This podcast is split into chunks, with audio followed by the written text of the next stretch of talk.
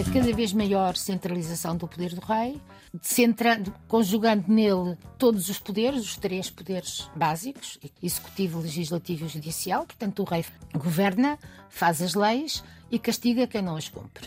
O que significa que vai ter que ter uma máquina burocrática cada vez maior dos seus representantes e daqueles que com ele colaboram neste governo, que é a nobreza e o clero o Alto Clero também. Viva, estamos com Luísa Serrano, mais de 40 anos a dar aulas no ensino secundário de História, reformada há alguns anos, é licenciada em História pela Faculdade de Letras da Universidade de Lisboa, é coautora de um dos livros mais originais da história de Portugal, porque é uma coletânea de textos sobre a história de Portugal e dos portugueses para já serve de apoio a quem dá aulas de história, mas, sobretudo, estes textos podem ter sete séculos ou serem textos de um jornal ou de um blog da atualidade. Como fomos, assim estamos, assim se chama este livro que eu prefaciei, porque nós somos velhas conhecidas. A doutora Luísa Serrano foi minha professora de História durante os sete anos do Liceu, onde isso já vai. Neste momento é voluntária na Biblioteca Nacional, na secção de manuscritos. Mais uma vez, muito obrigada por se juntar a este grupo de pessoas que ajudam a fazer o Serviço Público Bloco de Notas da Antena 1. Escolheu falar da sociedade do antigo regime e da implantação do liberalismo em Portugal. Vamos por partes eh, e para a nossa conversa ter alguma sequência.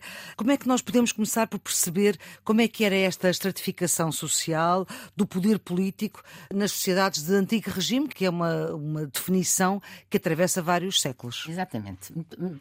Primeiro que tudo, muito obrigada pelo convite. Ora. A sociedade de antigo regime e o respectivo contexto político, económico e social caracteriza uma época é difícil ter balizas completamente estanques. estanques na história, mas pronto, podemos considerar a partir do século XV até ao século XIX.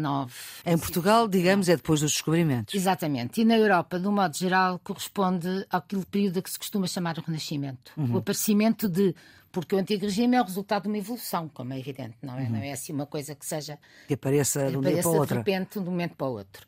O Renascimento traz toda uma série de ideias novas, de conceitos novos, de autores antigos relidos uhum. e reexaminados. Renascimento, estamos a falar de Renascimento da Itália. XVI, sim, século, fins do século XV, uhum. século XVI. Uh, esse, esse renascimento vai trazer ao de cima, em certa medida, muito daquilo que compunha o poder dos imperadores romanos nos quais os reis europeus, depois de uma série de pacificações resultantes de guerras que houve há 100 anos, não é? entre a uhum. Inglaterra e a França, e da constituição bastante firme, vá lá, do, do Sacro Império Romano-Germânico, na parte mais oriental da Europa Ocidental, uhum. pronto, porque nós estamos a falar essencialmente da Europa Ocidental. Claro.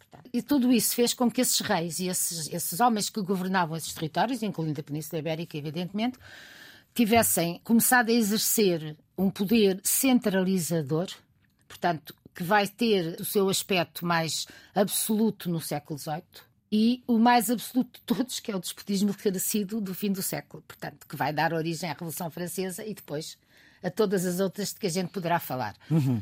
Ora bem, já contextualizamos temporalmente e geograficamente. Toda a Europa Ocidental limitada em certa medida neste Portanto, contexto. Tudo o que é para cá da Rússia, digamos assim. Não, até um bocadinho mais para cá, talvez. Vamos passar aqui mais para o Império Germânico para cá, da para o Ocidente. França, Sim, a Áustria, Áustria, a Prússia, a França, a Itália. A Itália foi, a Prússia foi o território é... que unificou a Alemanha, Alemanha sim, exatamente. no século XIX, 1870. Mas até aí fazia parte do Sacro Império Romano-Germânico, uhum. sendo que a norte havia a Prússia, a sul a Áustria e depois uma série de, de reinos, condados, ducados eh, uma série de, de territórios que estavam submetidos para o imperador alemão, que tinha sido eleito pelos grandes eleitores desse conjunto, portanto, uhum. havia um conjunto de homens que eram os chefes desses estados que eh, elegiam o imperador, e durante vários séculos foi eleito sempre o imperador da Casa dos Habsburgos. E é engraçado como isso hoje explica porque é que a Alemanha é organizada em Landers, não é? Em Estados, uma República Federal. A Áustria não, a Áustria manteve-se tanto autónoma, não é? E Sim. a Hungria tornou-se independente, mas isso já é século XIX para aí fora. Para Exatamente. Fora. não, mas é engraçado como Exatamente, aquilo pois. que se passa hoje e a organização dos países hoje tem que ver com, com o que se passou para trás. Exatamente. Este período é o período resultante de uma evolução que se foi fazendo em cada território de acordo com as suas próprias características.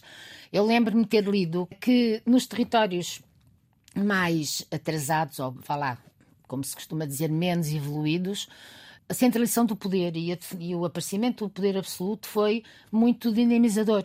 Como é o caso da Prússia, por exemplo, com o Federico. Fez desenvolver, organizou um Estado com força suficiente para depois fazer a centralização. Do Império nele. E nos outros países mais já que já tinham tido um brilho grande a nível social, económico, etc. O absolutismo não foi tão bom, tão dinamizador, foi talvez um bocadinho até retardador, de... retardador ou pelo menos uh, fez estacionar determinadas uhum. coisas. De qualquer modo, o que é que caracteriza então esse antigo regime a nível temos sempre que caracterizar em quatro níveis. Isto para esquematizar o que por vezes não é esquematizável. A nível político, uhum. nível social, nível económico e nível cultural. Ou seja, sistema de valores, se quiser, que talvez Exatamente. esteja um bocadinho acima da, da cultura só, propriamente dita. Uhum. Nível político é a cada vez maior centralização do poder do rei, conjugando nele todos os poderes, os três poderes básicos, executivo, legislativo e judicial. Portanto, o rei governa, faz as leis e castiga quem não as cumpre. O que significa que vai ter que ter uma máquina burocrática cada vez maior dos seus representantes e daqueles que com ele colaboram neste governo, que é a nobreza. Uhum. E o clero, o alto clero também. É uma sociedade hierarquizada, ou seja, cada macaco no seu galho, como se costuma dizer, falando bem depressa, em que uh, as pessoas nascem e é suposto continuarem toda a vida na ordem em que nasceram. Ou seja, não há um conceito há, há mobilidade, há mobilidade. Há mobilidade social. sempre haver. Mas... Isto era teoria, não é? E era aquilo que se tentava que era o ideal se uhum. ocorresse, mas não ocorria, felizmente. Senão... Uhum. Portanto, havia as duas ordens privilegiadas. Cléria e nobreza. Cléria e nobreza.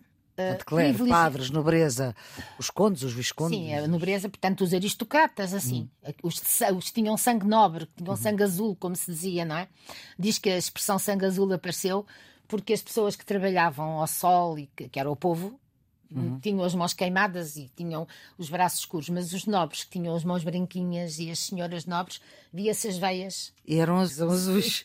Daí o sangue azul. Diz-se, não sei, quer dizer, claro. pode ter outras, mas esta explicação, se não for verdade, também é engraçada. Exatamente. De qualquer modo. Não é para pôr num teste, mas pronto. Não, isso não, nem pensar. Quer dizer, a não ser salvaguardando a, a origem desconhecida. Exatamente. Mas não há dúvida nenhuma que esses nobres eram privilegiados mesmo, quer dizer, era um grupo social minoritário, muitíssimo poucos em relação ao total das populações. Também variavam de, uhum. de Estado para Estado e de reino para reino. De um modo geral, privilegiados, porque a palavra privilégio e privilegiado é uma palavra que a maior parte das pessoas tem dificuldade em escrever e dá, há muitos erros, dão muitos erros. Mas vem da palavra, da expressão latina privatam legion. Se as pessoas souberem que vem de privatam, e depois tem umas aliterações que muda o A para I, mas legion é lé, o o e é sempre no E, no, ao pé do L. Portanto, privilégio. Eles eram privilegiados em que sentido? Para já, não pagavam impostos, de uma maneira geral não pagavam. Hum. Poderia haver uma outra situação, como por exemplo a décima para o clero, hum. mas eh, do geral não pagavam impostos. Recebiam as rendas de todas as concessões, as rendas que eram concedidas pelo rei, relacionadas com os títulos que ostentavam. E com o trabalho que faziam na corte, evidentemente, não é? Tinham leis básicas de passagem das, dessas doações de uns para os outros, e aqui em Portugal, concretamente, a partir da lei mental hum. feita por Dom Duarte, princípios do século XV. E essa lei mental era? Era uma lei segundo a qual se estabelecia as regras de passagem dos territórios que a corte doava à nobreza para os filhos.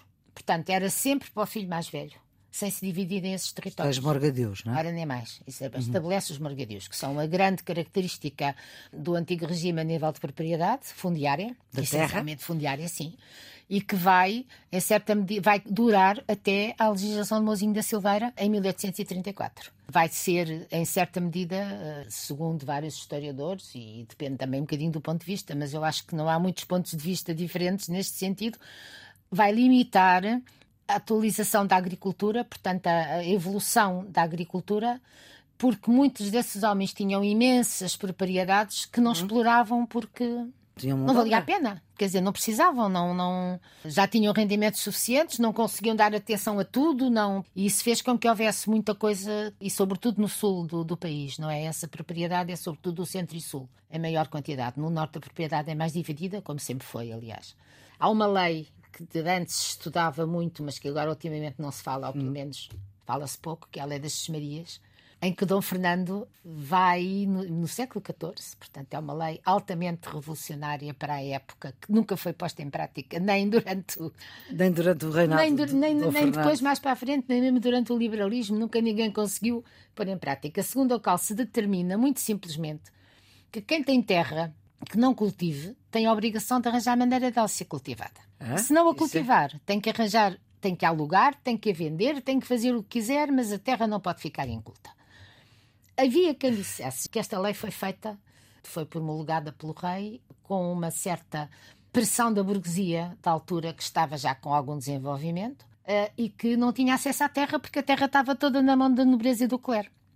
E, portanto, o facto de a lei das Marias ser posta em prática poderia fazer com que eles tivessem direito, pelo menos, a arrendar terras que estavam incultas ou a ter acesso a elas de qualquer maneira. Uhum. A lei nunca foi posta em prática verdadeiramente, mas não há dúvida que foi uma lei Uh, Revolucionária. Exatamente, o mais possível. Portanto, uh, Dom Duarte, ao fazer a lei mental, e mental porque ele diz que Dom João I já a tinha, porque o pai já a tinha pensado, mas ele é que a pôs uh, por escrito, vai criar toda uma, uma dinâmica dentro da nobreza, no sentido de as grandes famílias conservarem as suas propriedades intactas, porque um nobre com muitas propriedades é sempre poderoso.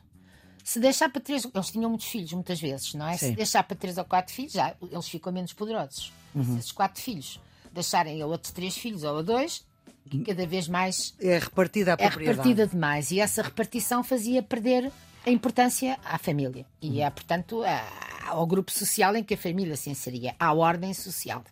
Não estamos a falar de classe ainda, ordem. Exatamente. Na qual se nasce, lá está. Ora bem, e também, em certa medida, pensava no caso dos que não tinham filhos varões. Não tinham homens, só tinham raparigas. Uhum. Então condicionava deixar, a, sim senhora, à partida uh, podia ser deixada uma filha, desde que essa filha casasse e tivesse uh, um marido que pudesse continuar uhum. o, a, a, manter o vínculo e a deixá-lo aos seus sucessores. Portanto, era todo um condicionamento sobre a propriedade agrícola. Uhum. Doutora Luísa Serrano, vamos ficar por aqui neste episódio do Serviço Público Bloco de Notas. Voltaremos a falar. É um programa que ajuda quem está nos últimos anos do secundário, mas também que interessa a quem quer saber mais. A produção é da jornalista Ana Fernandes, os cuidados de gravação de Guilherme Marques. Tenham um bom dia.